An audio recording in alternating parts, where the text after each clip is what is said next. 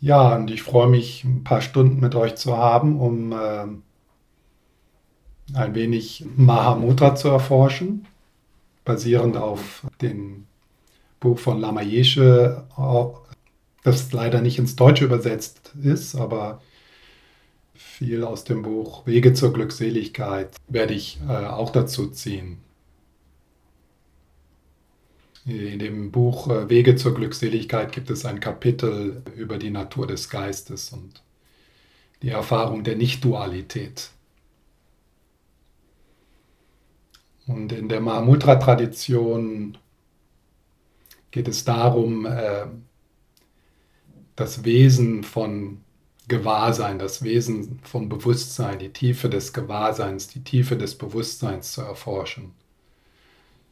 Es ist also auch eine Erforschung von dem, was du wirklich bist, äh, tiefer und jenseits und größer als die Schleier, äh, die Emotionen, die Kontraktion, die Identifikation mit dem narrativen Selbst.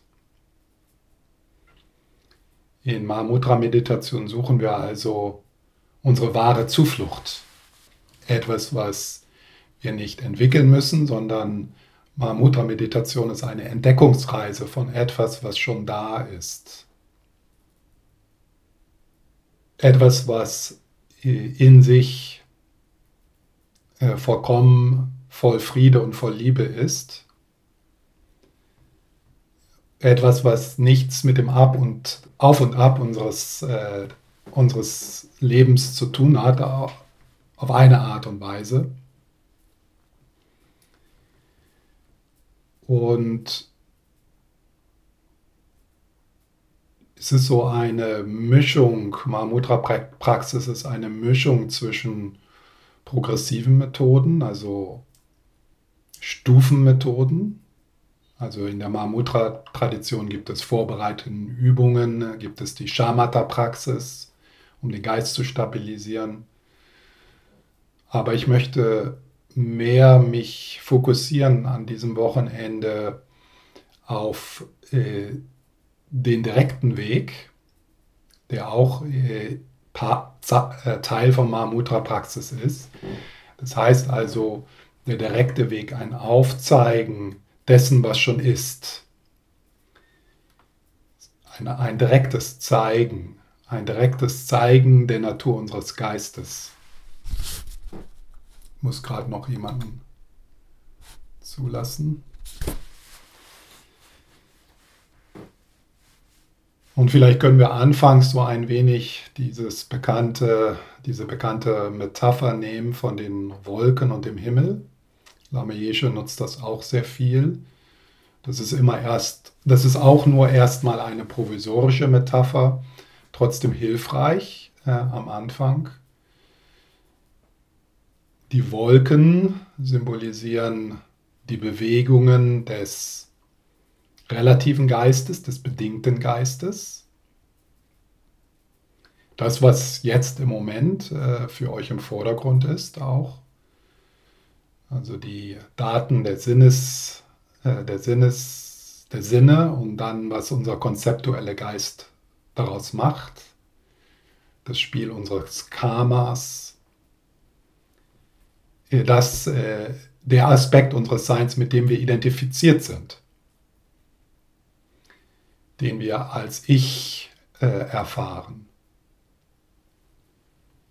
Und das sind die Wolken, Sem im Tibet, in, äh, im, in Tibetisch, Sem. Und dann gibt es den Himmel, also der, der grenzenlose Raum, äh, der notwendig ist, damit die Wolken kommen und gehen. Und im Tibetischen wird dieser Himmel oft Rigpa genannt, die Natur deines Geistes, die Leerheit deines Geistes. So, wenn ich äh, an diesem Wochenende das Wort Geist nutze, würde ich eigentlich lieber sagen Herz. Also wenn ich Geist, Herz sage, dann äh, dann spreche ich über dasselbe. Manchmal werde ich sicher auch das Wort Bewusstsein oder Gewahrsein nutzen.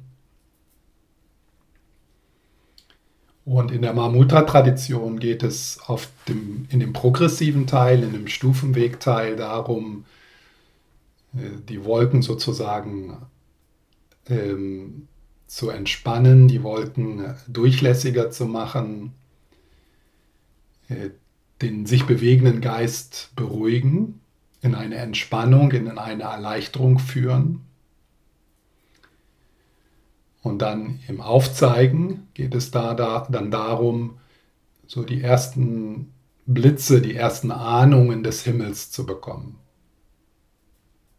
Des grenzenlosen, weiten, friedlichen, stillen Raumes, der Gewahrseinsraum, äh, der immer in Frieden ist, der immer vollkommen ist der durchdrungen ist von Bodhicitta, von dem erwachten Herz.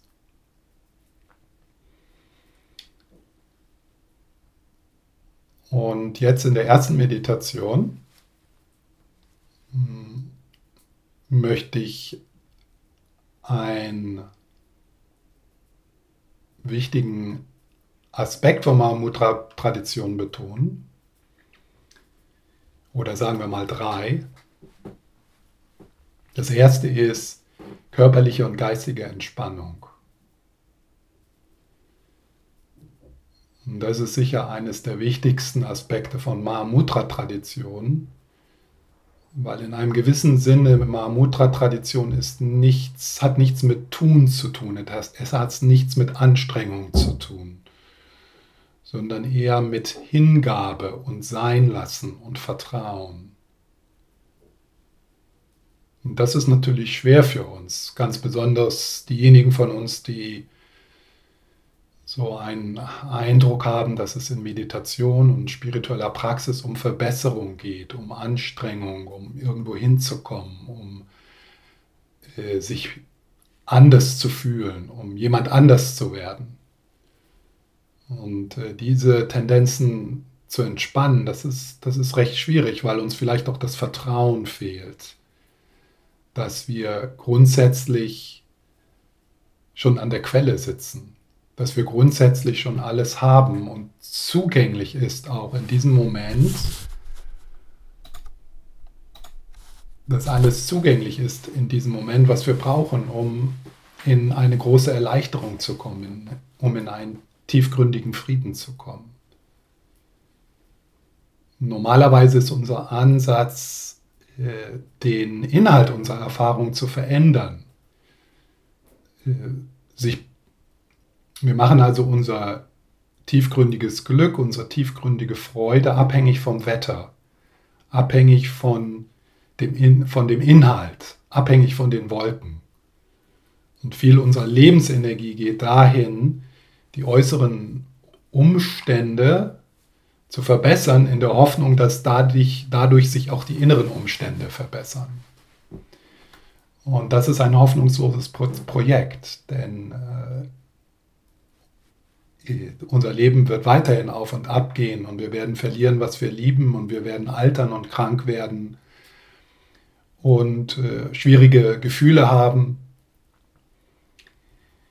Und dieses, äh, diese ständige Selbstverbesserung mal zu entspannen und, und zu vertrauen und zu schauen, ist da vielleicht etwas in meiner Erfahrung zugänglich, was schon in einem Wohlbefinden ist, was schon in einer Freude ist, die nicht abhängig davon ist, wie es mir geht auf der relativen Ebene, die, abhängig, die nicht davon abhängig ist, ob das Wetter gut ist. Und das ist dann die Zuflucht. Ja. Wir nehmen also auf der tiefsten Ebene im Buddhismus nehmen wir Zuflucht auf unsere, auf unsere wahre Natur, auf die Natur unseres Geistes. Das ist eine sichere Richtung. Das ist etwas, dem wir vertrauen können. Das ist etwas, was nichts und niemand uns wegnehmen kann. Solange unser Glück, unser tiefes Glück, unsere, tief, unsere Freude abhängig davon ist, was in unserem Leben passiert, solange sind wir nicht frei, solange sind wir abhängig. Und das ist natürlich für uns schwierig, da das nötige Vertrauen mitzubringen, dass das tatsächlich so sein kann, dass in mir, um mich herum, äh, Freude, Liebe, Leichtigkeit, Lebendigkeit immer zugänglich ist, auch wenn auf der relativen Ebene es eher dunkel und schwierig und ähm, herausfordernd ist. Also die erste, die erste, der erste Punkt in Mahamudra ist, so in einen Zustand der Erleichterung, der Entspannung zu kommen, das Tun loslassen. Das zweite ist, der zweite wichtige Punkt in der Mahamudra-Tradition ist eine Atmosphäre der Freundlichkeit, des Mitgefühls, des Wohlwollens in die Meditation mit hineinzubringen. Und äh, im tibetischen Buddhismus wird das oft durch das Guru-Yoga gemacht, dass wir also in die Meditation die Präsenz von Dalai Lama einladen oder von jemandem, der für uns Wohlwollen, Freiheit, Freude verkörpert. Das könnte auch jemand anders sein, das könnte Kantara sein, äh, das kann Jesus sein. Äh, denn alle diese, äh, diese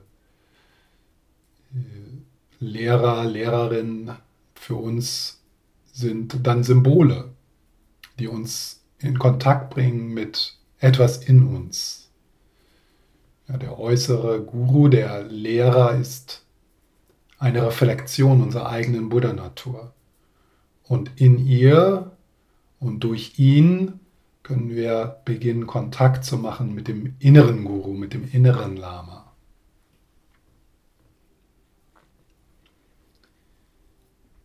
Die dritte Qualität, äh, die Mahamudra-Tradition unterstützt, ist ein Schmunzeln, ein nicht ernst nehmen, die Dinge nicht so ernst nehmen, nicht so wichtig, auch den spirituellen Weg nicht, sich selbst nicht so ernst nehmen, ein Schmunzeln über die eigenen, über den eigenen Fundamentalismus, um diese, um diese ganzen selbstwichtigen, um sich selbst kreisende, oh, was wird aus mir, was macht das mit mir, es geht alles um mich, das ist alles so wichtig, weil ich bin die wichtigste Person im ganzen Universum, ich bin das Zentrum des Universums, zumindest meines Universums. Ja, dass, äh, dass wir also, äh, das unterstützt dann auch die Entspannung, die Erleichterung, ja, dass wir dass wir das Ganze so ein bisschen spielerisch angehen. Ja? Dass es nicht so ein angestrengtes Tun wird, in dem wir dann unsere Strenge hineinbringen und unsere Selbstablehnung, sondern dass wir über alle diese, dass wir über den sich bewegenden Geist schmunzeln. Ja? So ein Buddha, ein Buddha-Lächeln. Und ähm, wenn ihr mal mit äh, Meistern dieser Tradition in Kontakt gewesen seid, dann, dann wisst ihr, dass Humor äh, so ganz natürlich Teil, äh, Teil der Praxis und der Vorträge ist. Ähm, das bringt dann diese Leichtigkeit in, in die Meditation. Es ist im Grunde das, das Wichtigste im Leben, aber auf der anderen Seite ist das Ganze auch ein Spiel. Es ist nicht, es ist alles gar nicht so wichtig.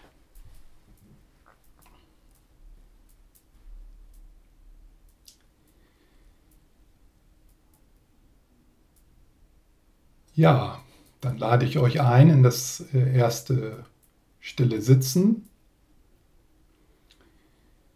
Und auch in der Körperhaltung kann man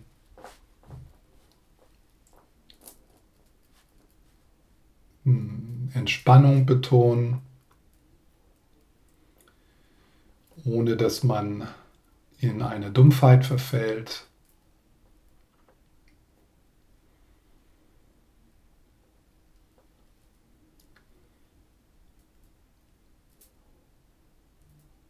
In Mahamudra-Meditation wird eher betont, mit offenen Augen zu sitzen, aber das ist jetzt erstmal nicht so wichtig.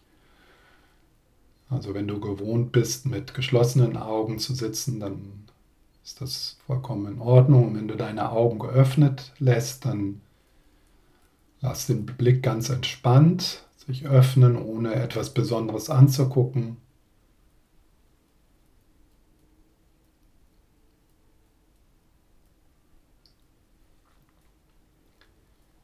Ja, und dann beginnen wir einfach Kontakt zu machen mit dem Inneren, mit dem inneren Wetter.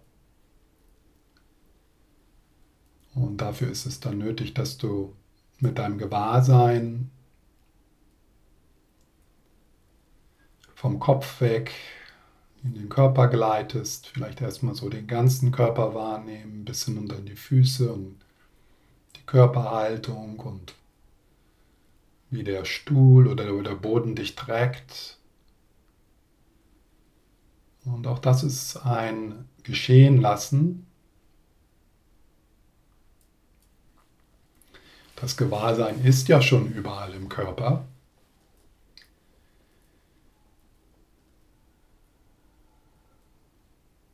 Es ist so eine Verlagerung des Schwerpunkts vom Kopf weg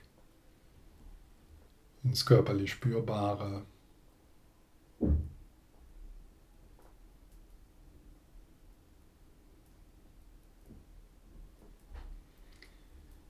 Und am Anfang ist es vielleicht hilfreich, auch den Atem hier zur Hilfe zu nehmen, sodass du leicht die Lebendigkeit des Atems wahrnimmst.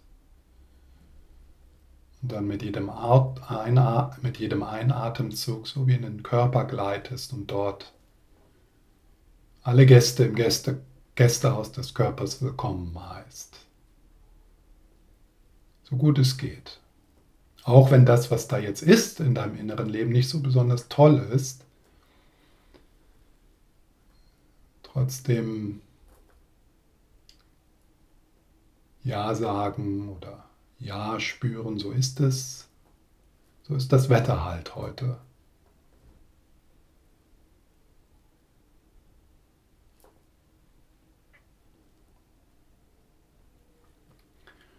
Und dann mit dem Ausatmen mag es möglich sein, dass du Anstrengung loslässt, so als ob du mit dem Ausatmen im Bauch und in den Schultern etwas weicher wirst.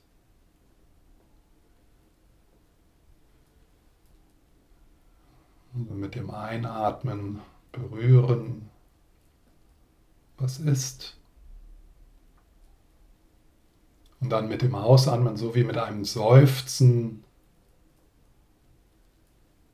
einfach mit der Vorstellung, dass es möglich ist, in jedem Augenblick die Sorgen und die Anspannungen und die Anstrengungen einfach loszulassen.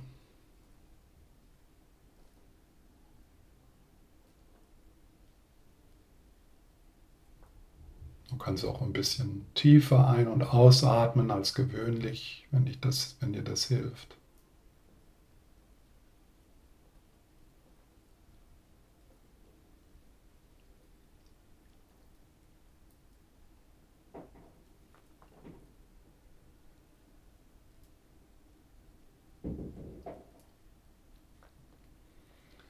Und die Gedanken, die werden weniger wichtig. So hier Geschichten und Gedanken, die können weiterhin geschehen, aber sind mehr im Hintergrund, so wie ein Radio im Nachbarraum, das dich nicht stört und auch nicht interessiert.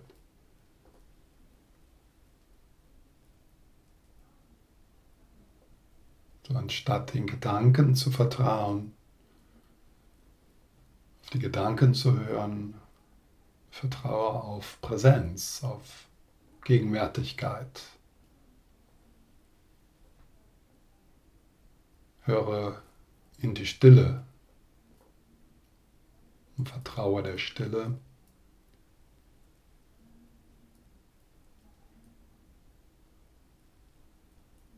Nicht dem Geplapper.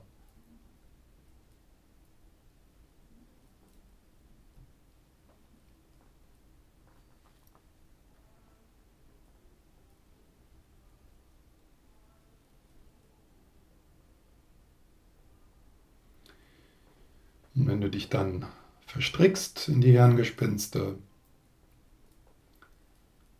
dann bring dein Gewahrsein wieder zurück in die Hände, in den Bauch, in den Atem.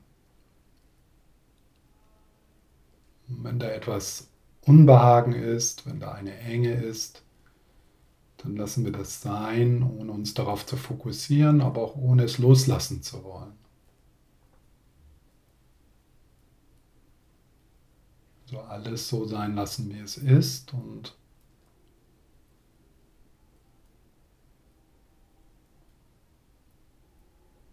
in die Weite gehen.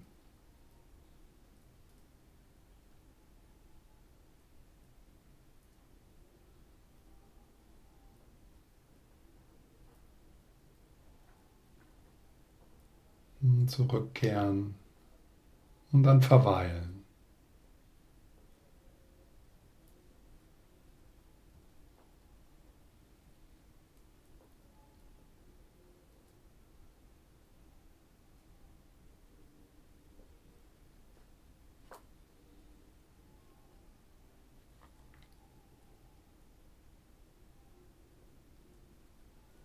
Wie geht es deinem Bauch, deinen Schultern?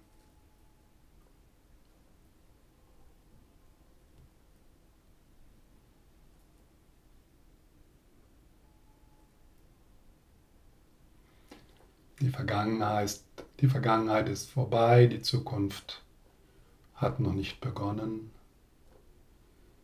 Nur einfach hier in der Gegenwärtigkeit verweilen.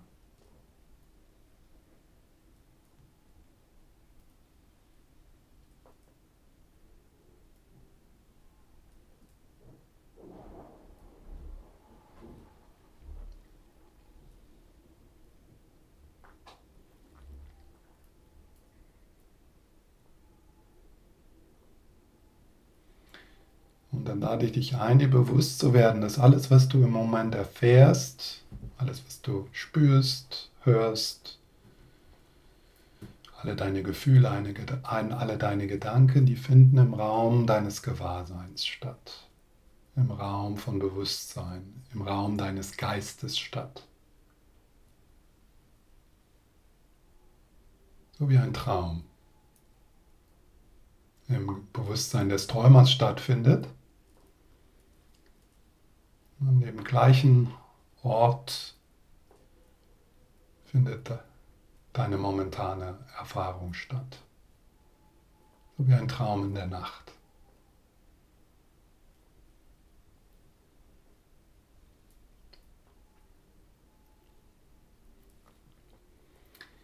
Auch das Gefühl von Ich, auch die, das Gefühl, dass du in einem Raum bist, in einer Stadt, all das sind Erfahrungen, die in deinem Gewahrsein stattfinden, im Bewusstsein, in deinem Geist.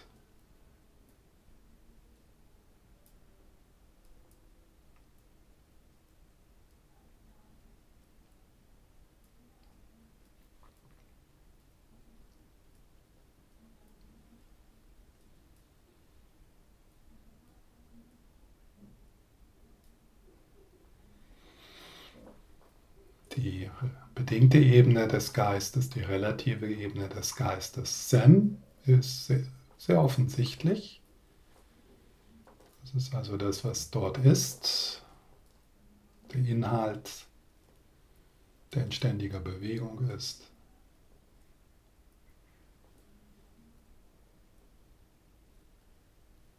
Vielleicht immer noch unruhig, angespannt. Das ist okay.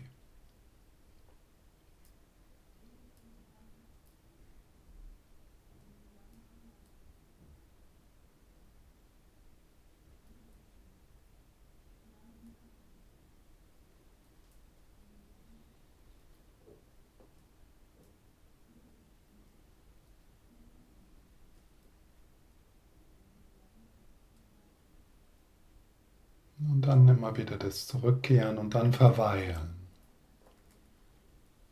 Das ist also so ein bisschen eine Mischung zwischen Tun, leichtes, freundliches Tun und dann aber das Verweilen. Und das ist so wie das Verweilen auf der Bergspitze. Einfach ruhen und sich der Landschaft öffnen. Einfach verweilen, innehalten und dann sich der Gegenwärtigkeit öffnen, so wie sie ist.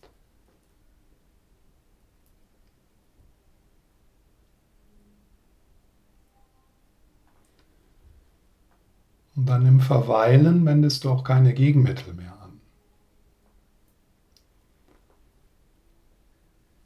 Dann lässt du einfach alles so, wie es ist.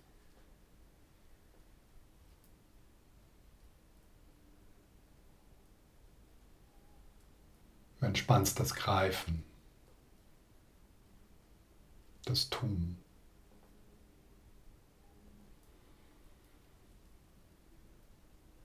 So als ob du dich nach einem Tag der Arbeit mit einem Seufzen auf einer Bank niederlässt und einfach mal alles loslässt.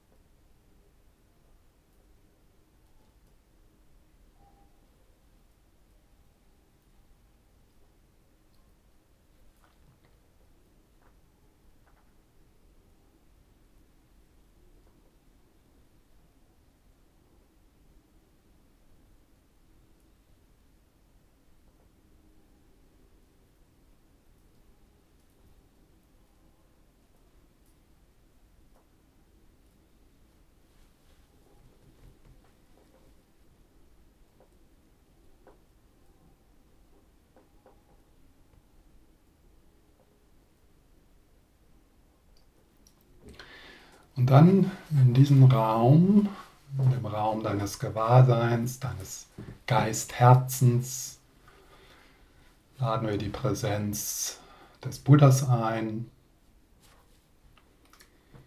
Und da könnt ihr so für euch ganz kreativ äh, das eigene Zufluchtsfeld aufbauen. Das muss auch jetzt kein, keine klaren mentalen Bilder sein, sondern eher eine ein Gespür, eine Erfahrung.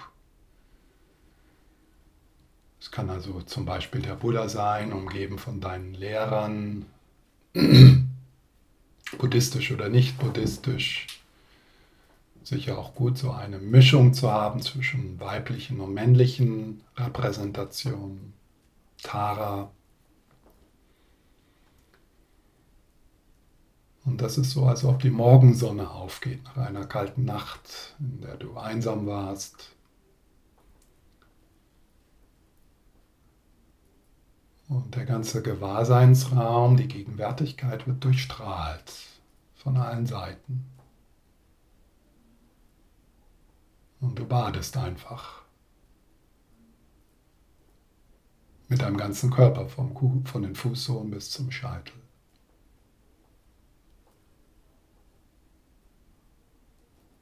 Du hörst vielleicht das Lachen des Dalai Lamas oder Lama Sopa. Da ist auch ein Geruch, der alles durchdringt, vielleicht von Rosen, ein Geruch, ein Geruch von Liebe.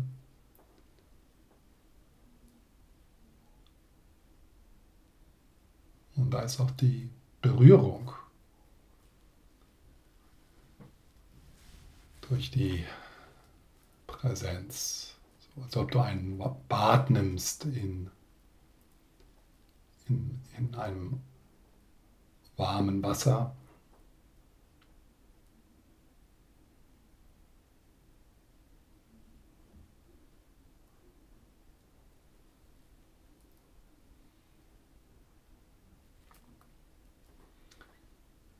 Und alles in dir wird durchdrungen von Wohlwollen, Bodhicitta, Fürsorge. Auch ganz besonders dort, wo du angestrengt bist oder wo du hart bist mit dir selbst, wo du dich ständig anstrengst. All das wird durchdrungen von diesem Licht. der liebevolle Blick, der auf dir ruht, der dich durch, ganz durchdringt.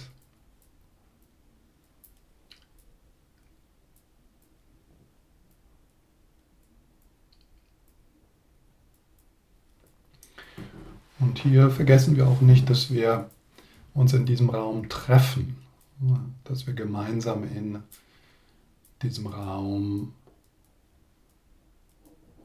der Präsenz aller Buddhas sind. Niemand ist allein.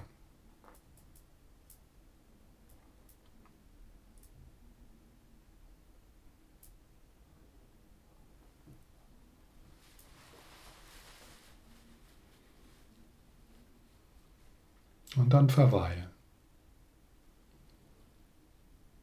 Also wieder so ein wenig ein freundliches Tun. Und dann aber in der Gegenwärtigkeit verweilen.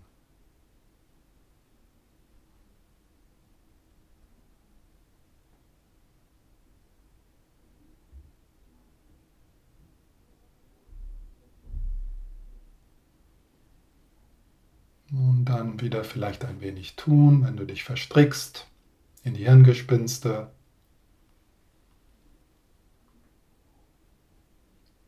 Und dann wieder ein Verweilen ein Ruhen.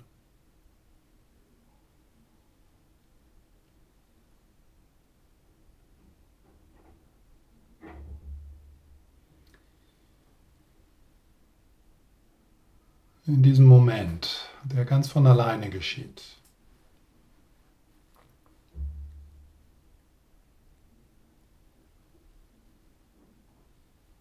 zu dem du nichts hinzufügen musst und auch nichts wegnehmen musst.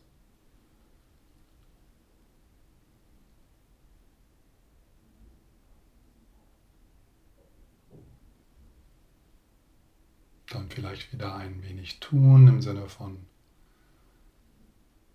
die Präsenz des Lamas wieder aufrufen. Und dann wieder verweilen. Sich tragen lassen.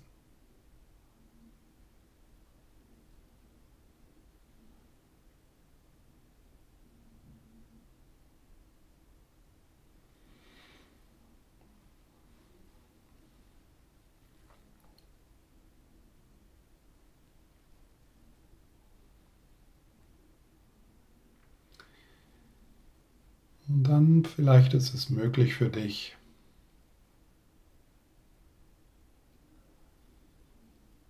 zu spüren, wie der Raum ist. Ist Frieden da? Ist Stille da? Und auch wenn das nur ganz wenig ist, Schau mal, ob du dort hinhören kannst, hinspüren kannst. Ins Licht, in die Freude, auch wenn da nur ein Hauch ist.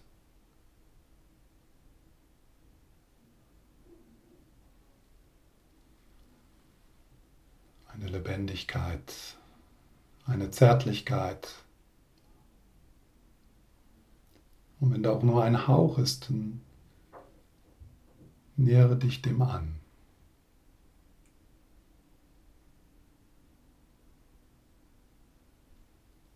Nicht, dass du Enge und Bewegung wegdrückst, sondern einfach eine leichte Verschiebung der Aufmerksamkeit.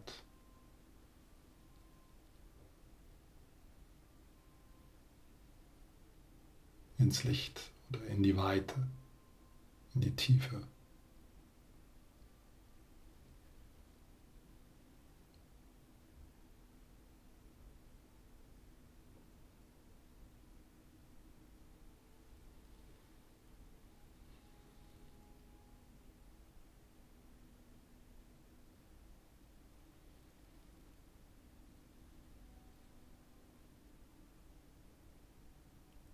In die tiefgründige Liebe.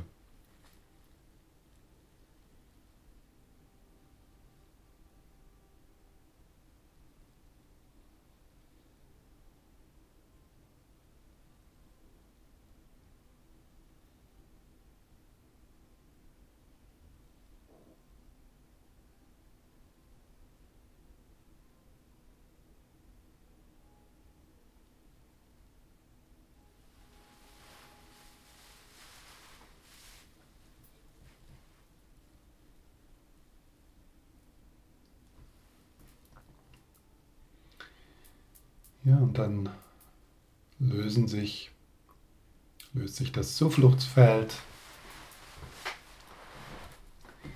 Die eingeladenen Buddhas sozusagen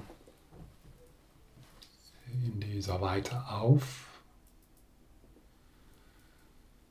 Und das erfüllt dich ganz.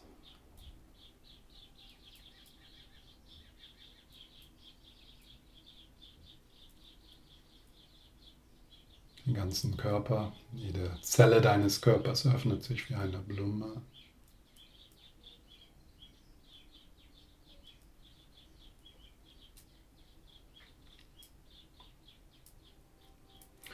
Und vielleicht ganz besonders im Herzbereich.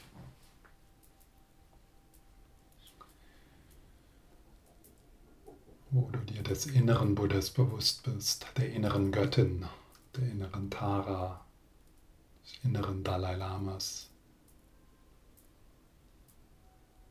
wo eine Vereinigung stattfindet von dir und von deinem Herzen und dem Herzen aller Buddhas, dem Herzen des Dalai Lamas, des Herzens von Lama Sopa.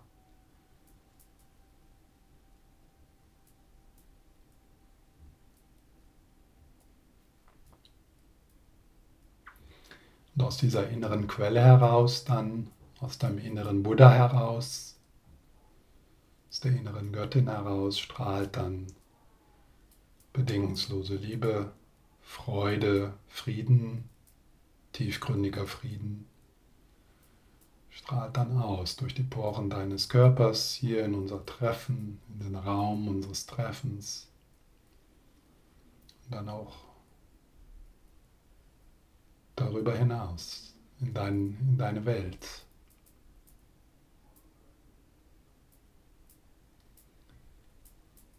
Aus deinen Augen, aus deinen Händen, aus deinem Bauch, aus deinem Mund. Strahlt das Licht aller Buddhas, strahlt die Freude des Dalai Lamas,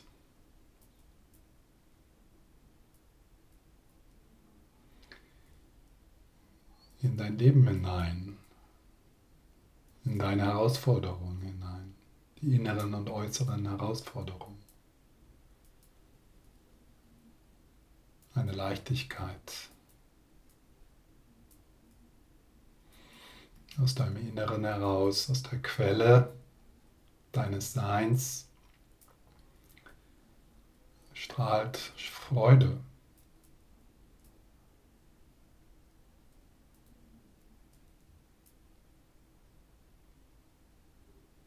Und dann verweilst du ein wenig.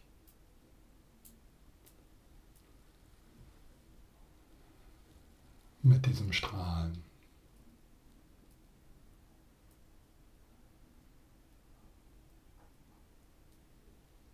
In dieser liebevollen Präsenz, dieser fürsorglichen Präsenz.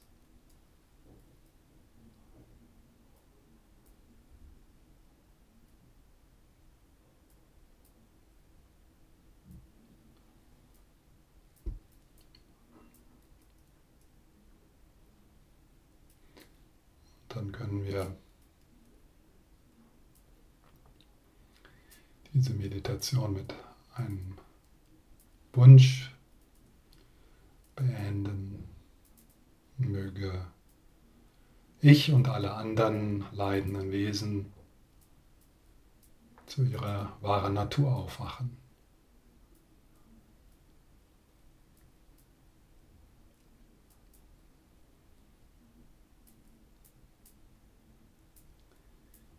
Möge ich und alle leidenden Wesen Zugang finden zu dieser inneren Sonne, die unzerstörbar ist.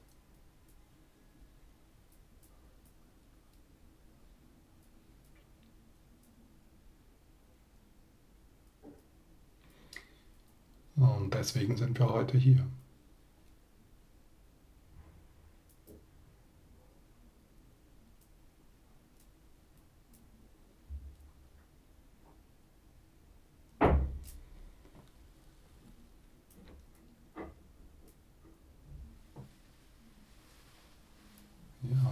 deine Augen geschlossen hast, öffnest du sie wieder und schau mal, ob du ein wenig auch im körperlich Spürbaren bleiben kannst und sozusagen aus dem Göttlichen heraus, aus der Buddha-Natur heraus auf den Schirm guckst.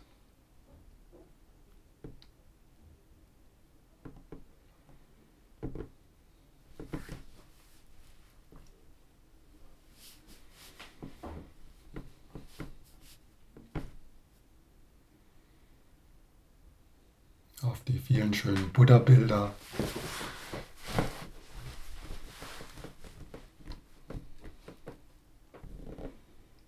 einzigartige Manifestation vom Buddha-Natur.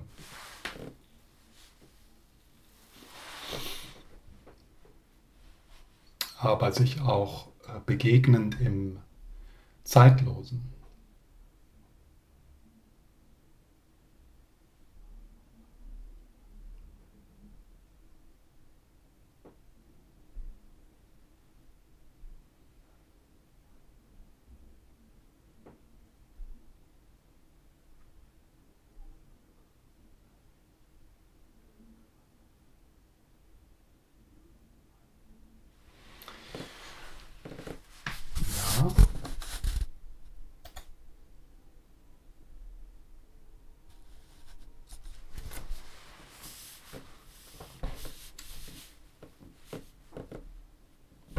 Wir nicht so viele sind, äh, könnt ihr mich unterbrechen.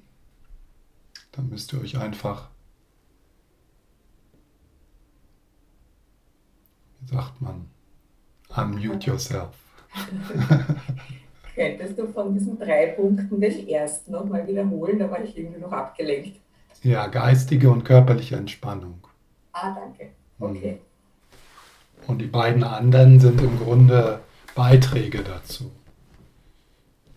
wenn, wenn da mehr äh, Freundlichkeit ist, Wohlwollen, ganz besonders jetzt am Anfang uns gegenüber, äh, dann äh, unterstützt das die Erleichterung und die Entspannung. Und der Humor ähm, unterstützt auch die Erleichterung und Entspannung.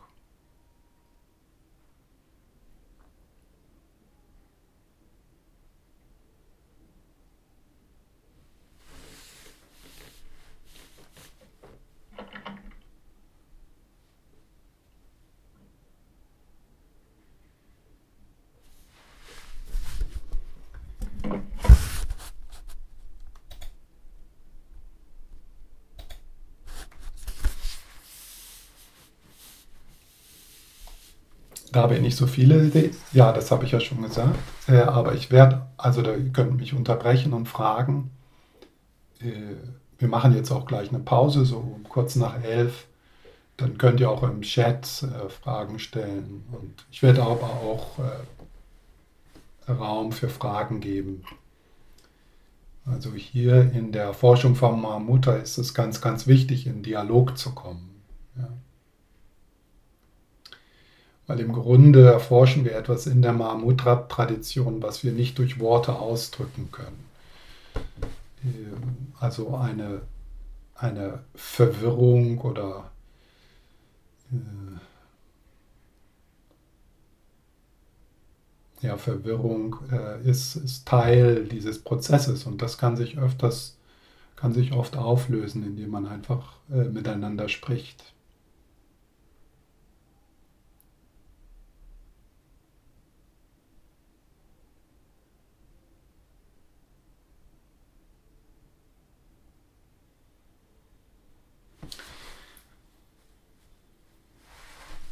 Äh, ich hätte noch eine Frage gestellt. Ja. Und zwar äh, sagen ja, ist, ist diese, dieses Gewahrsein des, des Größeren, dieser Switch des Blicks. Also ein anderer Lehrer hat es mal beschrieben mit, mit, also dass du dir gewahr bist, wenn, wenn du auf den Bildschirm schaust, also der Blick weg von dem, was sich auf dem Bildschirm ab, ab, abspielt, auf den Rahmen. Und das ist ja was ganz Unspektakuläres eigentlich, mhm. weil es ja immer da ist. Mhm. Ich, ich frage mich dieses Gefühl von Freude und, und, und Glückseligkeit und so. Mhm.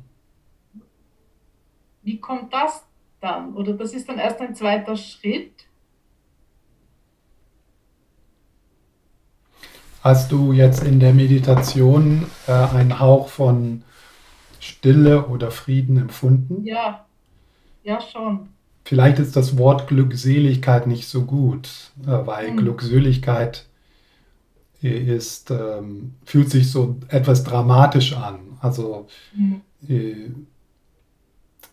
äh, das macht uns dann so auf die Suche nach etwas, ja, nach so äh, vielleicht auch getragen an Erinnerungen durch an bedingte Freude. Also wenn wir ähm, auf der bedingten Ebene von Glückseligkeit sprechen, dann, dann ist das eher so, ja, so ein aufgeregtes Glücklichsein, so äh, ekstatisch, ja. Äh, ähm, ähm, deswegen ist das Wort Glückseligkeit nicht so, nicht so hilfreich.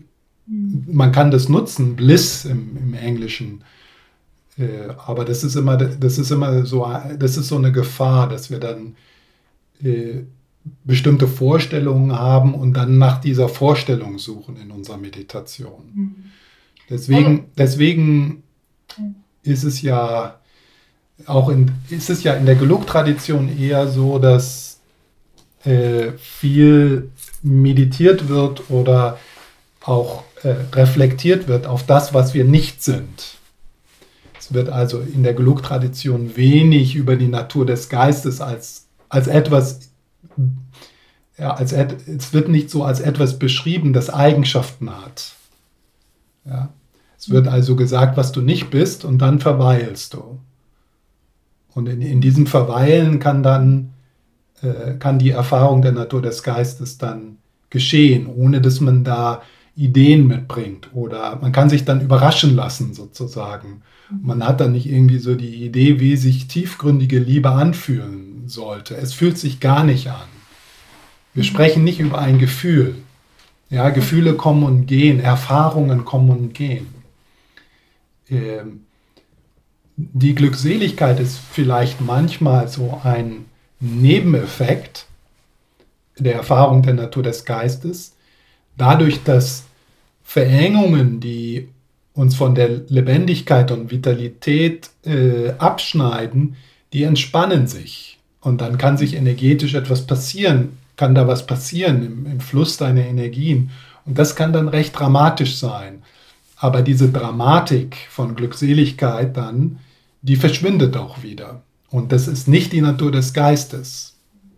Das ist, eine, das ist auch Teil des, äh, des relativen Geistes. Es ist eine Erfahrung, die kommt und geht und die entsteht, die ist bedingt, weil so die Enge und die Schleier sich entspannen und dadurch, dass dann kommt einfach Bewegung ins Energie, Energiesystem, das sich dann ausdrückt in Visionen oder in, in, äh, in, in energetische Erfahrungen. Mir fällt jetzt dazu ein, etwas, was du gesagt hast und was mich so begleitet, diese, dieser Satz, diese zwei Sätze, das bin nicht ich, äh, das ist nicht meins. Ja.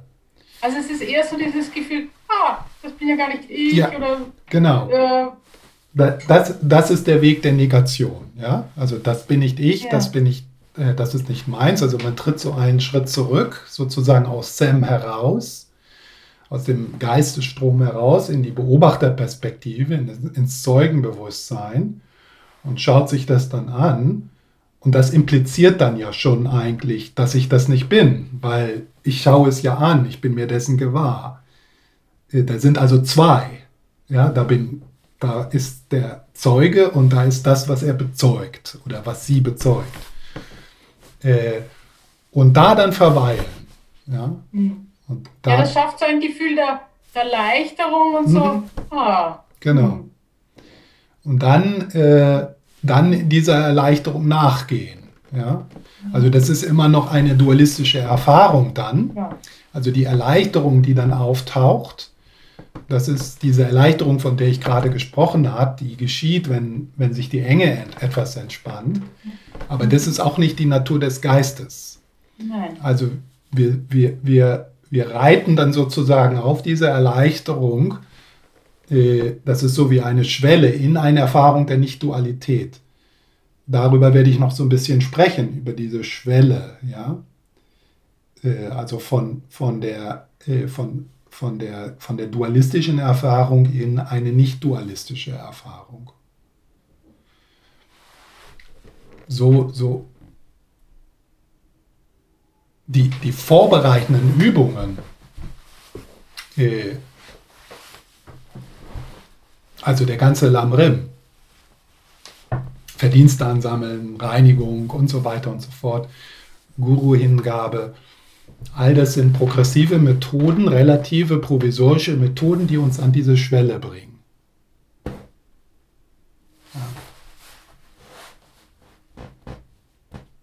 Und dann heißt es verweilen und abwarten. Weil dann kann man, dann kann man nichts mehr tun. Ja?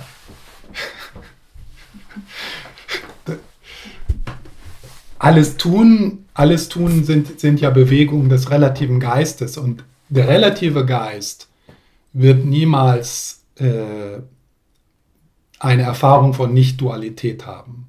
Rigpa kann, äh, Sam kann nicht von Rigpa erkannt werden.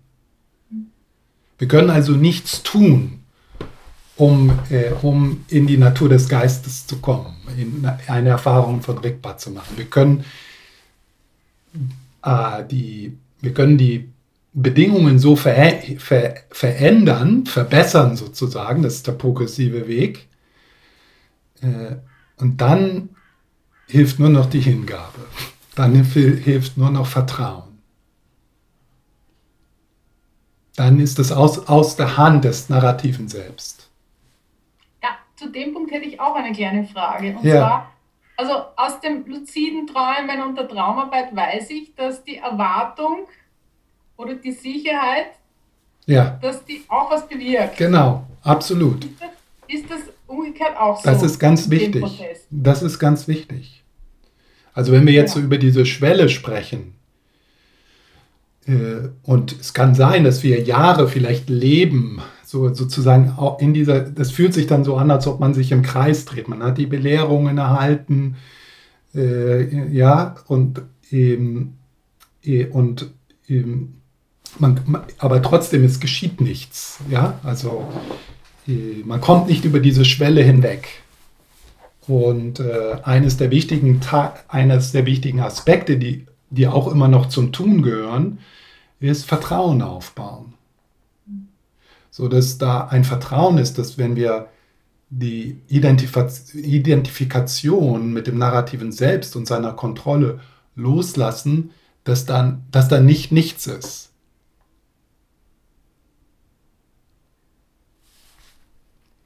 das kann ich mir jetzt nicht vorstellen, aber ja. Ja, das, das kann man sich vielleicht, das kann man sich vielleicht vorstellen, wenn man äh, Mahamudra-Meditation mit dem Todesprozess vergleicht.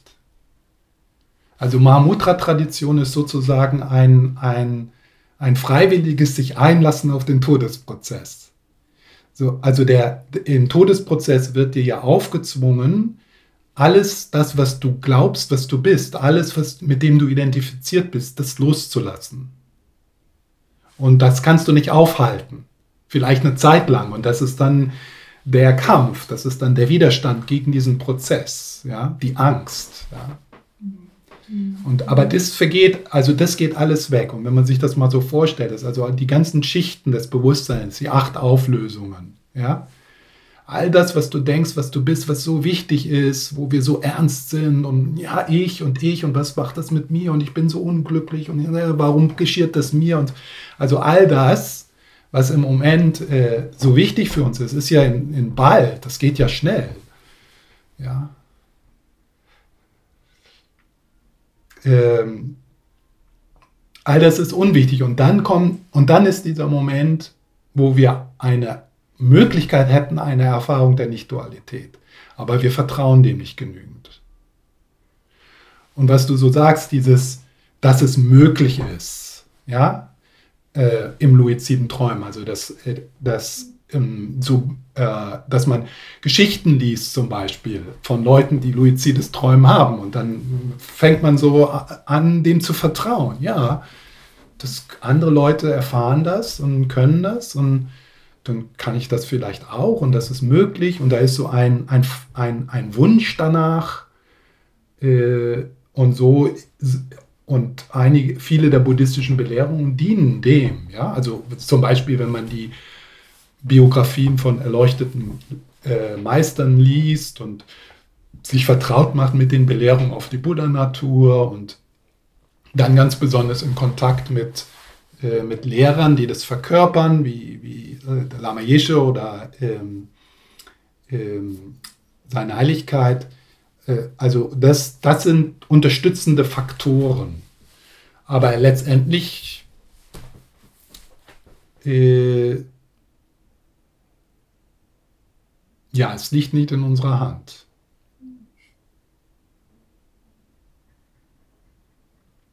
Danke. Ja.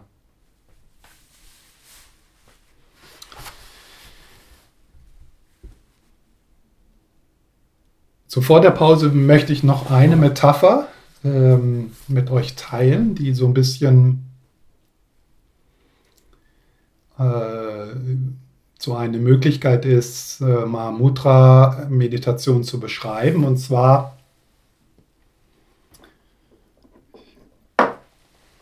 Ich habe jetzt keine Taschenlampe hier, aber stellen wir uns mal vor, das ist eine Taschenlampe. Und äh, diese Taschenlampe ist äh, unser Geist, unser Gewahrsein, unsere Aufmerksamkeit, äh, die wir in Meditation auf verschiedene Objekte ausrichten. Ja? Also es gibt hier drei Dinge. Es gibt denjenigen, der die Taschenlampe hält. Und dann gibt es das Strahlen der Taschenlampe. Und dann gibt es die Objekte, die erhellt werden von der Taschenlampe. Und wenn wir beginnen zu meditieren, dualistische Meditation, provisorische Meditation, da ist dann der, derjenige, der meditiert, der, also derjenige, der seine Aufmerksamkeit lenkt. Dann ist das das Strahlen, ja. Und dann sind da die Objekte, die erhellt werden, zum Beispiel der Atem. Viele beginnen ja so mit einer Atemmeditation.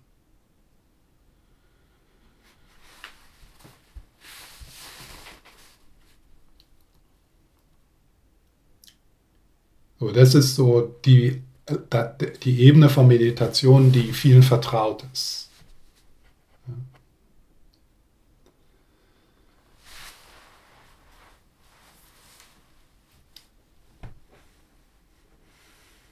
So in Mahamudra-Meditation beginnen wir neugierig zu werden auf das Licht.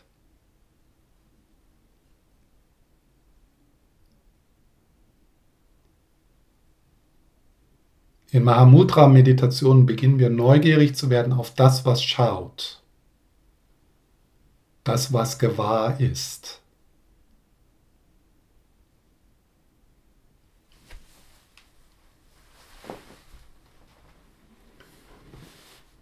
Normalerweise in, äh, also in Meditation oder dann auch im Alltag sind wir ja fasziniert und identifiziert mit dem, was erhellt wird, mit den Objekten, mit den Gewahrseinsobjekten.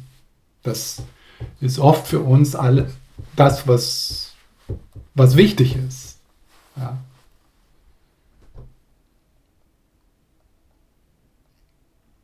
Und die kommen und gehen.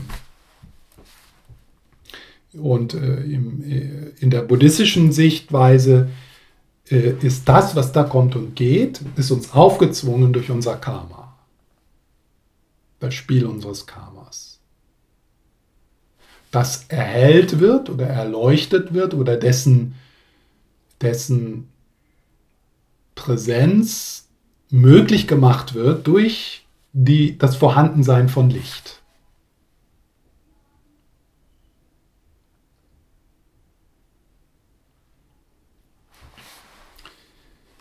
So, was also, wenn dann irgendwann in unserer Meditation ähm, oder auf unserem Weg, äh, wenn wir diese Art von Belehrung bekommen, wenn wir dann beginnen, irgendwie so die Frage zu stellen, so, also ich ja, da, ich habe viele Erfahrungen auch in diesem Moment. Ich sehe Dinge, ich spüre Dinge, ich höre Dinge. Das kommt und geht. Und wenn wir dann die Frage stellen, was ist das eigentlich, was da gewahr ist? Ja. Und das, was da gewahr ist, das verändert sich ja nicht. Das ist immer nur einfach gewahr. Ja. Ob du dir jetzt in der körperlichen Enge gewahr bist oder einer Freude gewahr bist, aus der Sicht von, ist da, aus der Sicht der Frage, ist da etwas, was gewahr ist, ist das vollkommen egal, was, ob das jetzt angenehm oder unangenehm ist. Ja.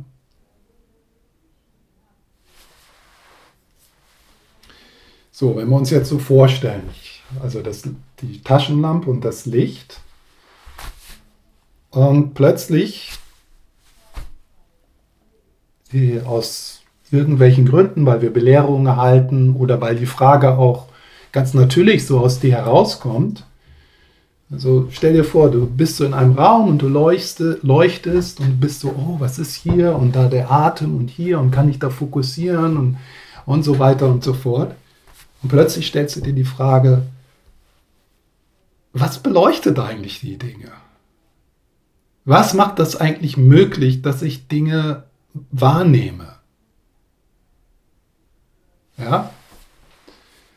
So, am Anfang von Mahamudra-Meditation ist es so ein bisschen so, als ob wir so aus diesem Lichtkegel so einen Strahl abzweigen mit der Frage, oh, was ist das Licht? Wie, was leuchtet da eigentlich? Das ist so, ja, das ist so die, das ist so Teil dieser Schwelle, von der ich gerade gesprochen habe. Also man kommt, man beginnt so aus der nicht duali aus der dualistischen Meditation mit Objekt hier, Aufmerksamkeit nee, Subjekt hier, Subjekt hier, Aufmerksamkeit und Objekte da, beginn, versucht man irgendwie so auszusteigen. Also das ist so diese Schwelle. Und ja, das, denn das Einzigste, was gewahr ist, ist Gewahrsein. Also mit was willst du Gewahrsein betrachten? Du musst es mit Gewahrsein betrachten. Ja? Nichts anderes kann gewahr sein. Äh, Gewahrseinsobjekte können nicht gewahr sein. Ja? Das sind Objekte. Und dann versuchst du so, so einen Strahl da abzuzweigen und dann mit, diesem, mit dem Gewahrsein das Gewahrsein erforschen. Was findet man dann? Ja.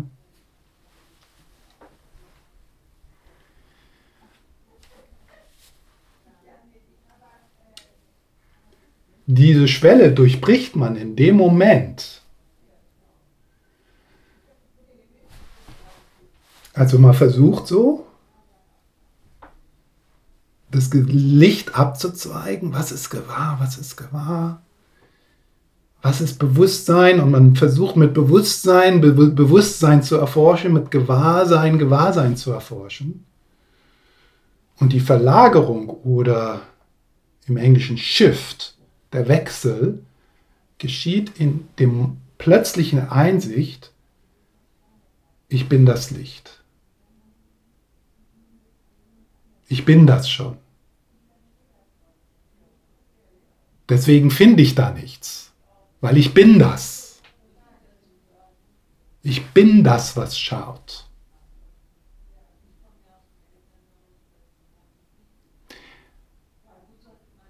Das, was ich suche in, Mahamudra, Mahamudra, in der Mahamudra-Meditation, ist das, was sucht.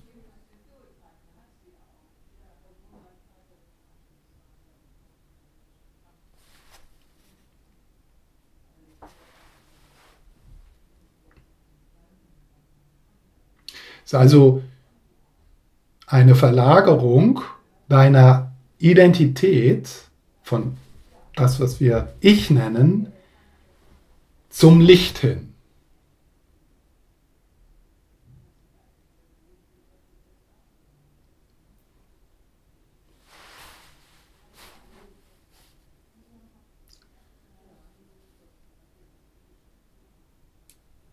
Genau wie der Franziskus von Assisi sagt, das, was du suchst, ist das, was sucht. Er würde das dann Gott nennen, ja. Das, was du suchst. Tiefgründiger Friede, bedingungslose Liebe, die Natur deines Geistes, Buddha-Natur. Wir wir suchen die Buddha-Natur mit der Buddha-Natur. Und da können wir dann natürlich nichts finden. Wir suchen regbar mit regbar. Aber wir sind es.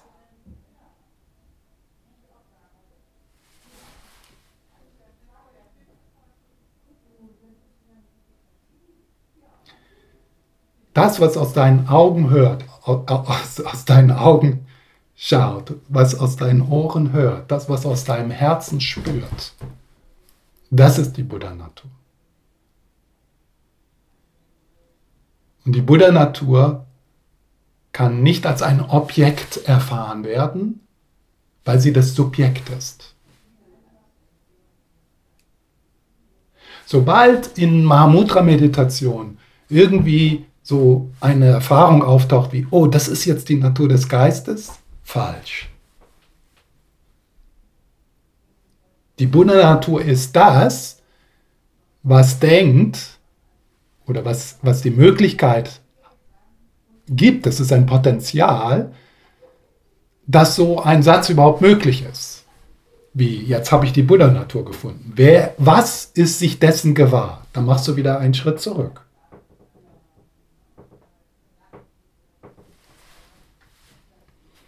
Das macht jetzt nicht wirklich Sinn, was ich gesagt habe, aber es ist einer der, es ist eine der, der der, der, der zum Scheitern verurteilten Metaphern oder Versuche, äh, das in Worte zu fassen.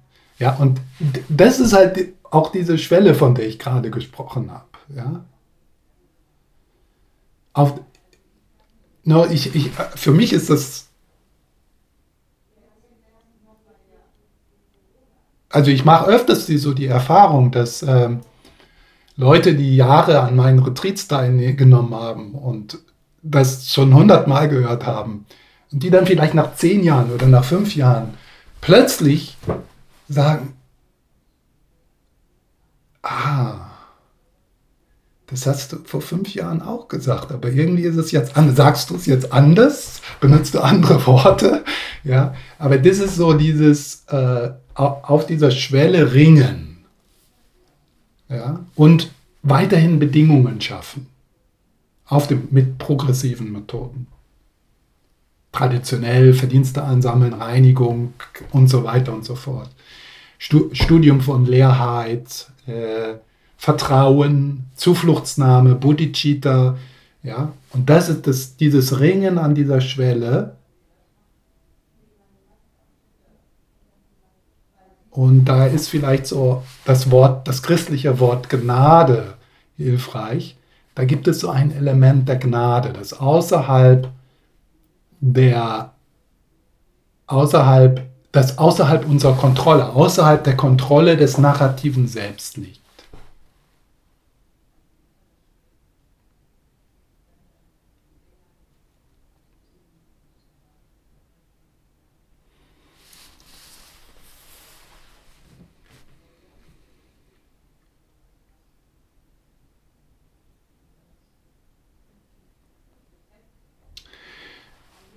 Schon allein so auf rationaler, intellektueller Ebene Vertrauen zu entwickeln in dem, was Lama Yeshe immer wieder äh, wiederholt, auch in dem Wege zur Glückseligkeit, dass wir schon zu Hause sind, dass wir schon alles haben, um vollkommen zu sein, dass wir der Frieden sind, den wir suchen dass wir die Verbundenheit schon sind in diesem Augenblick, die wir suchen.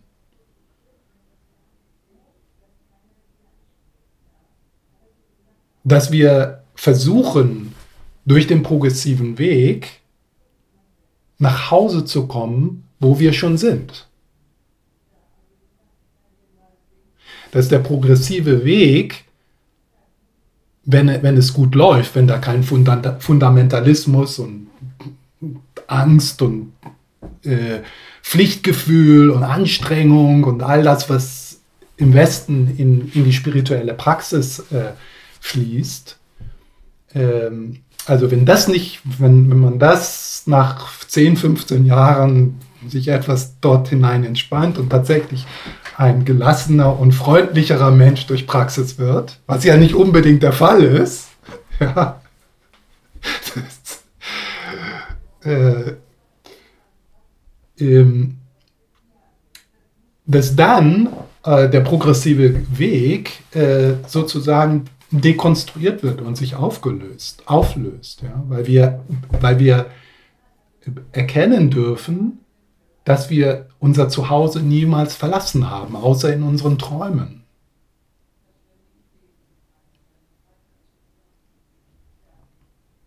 Dass im Grunde genommen die Reise des Heldens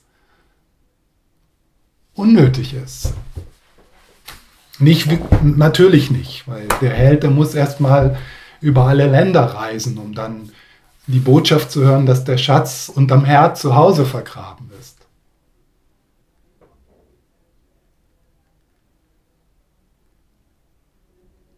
Das ist wirklich so eine frohe Botschaft, die äh, vielleicht, wenn man sie immer mal wieder, also mal immer wieder gehört hat und nicht nur von Stefan Pende, sondern von, von den wichtigen Leuten, äh, zu denen man, weil die Bücher schreiben und irgendwelche komischen Namen tragen. Äh, also, dass man das immer wieder hört, dass dass dann so ein Vertrauen oder zumindest so ein, ja, das könnte sein. Und irgendwie schleicht sich das bei mir im Leben auch immer mal wieder ein, dass alles so ist, wie es ist und dass es gut ist. Dass ich nichts brauche, um ganz zu sein. Dass ich nichts brauche, um in Liebe zu sein. Dass ich in jedem Augenblick meines Lebens unendlich geliebt werde und unendlich gehalten bin in einer Art und Weise, die ich mit meinem konzeptuellen Geist niemals beschreiben könnte oder greifen könnte. Dass das tatsächlich so ist. Und wenn man das dann immer wieder liest, nicht nur von tibetischen Mystikern, sondern christlichen Mystikern, Advaita Vedanta Mystikern, dann, dann ist irgendwann so, ja, das, vielleicht ist das so. Ja, und in dem Moment ist es dann möglich, so einen Hauch, einen Hauch zu spüren. Wie so eine Ahnung zu haben. Ohne dass man das beschreiben kann oder greifen könnte oder ohne dass das ohne dass das jetzt so die Zweifel und das Ringen vollkommen auflöst. Also ein, ein Segen, der irgendwann auch dann nicht mehr verleugnet werden kann.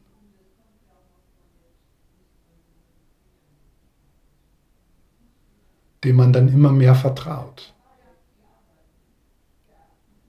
der dann immer mehr zu dem Zuhause wird, das immer schon unser Zuhause war.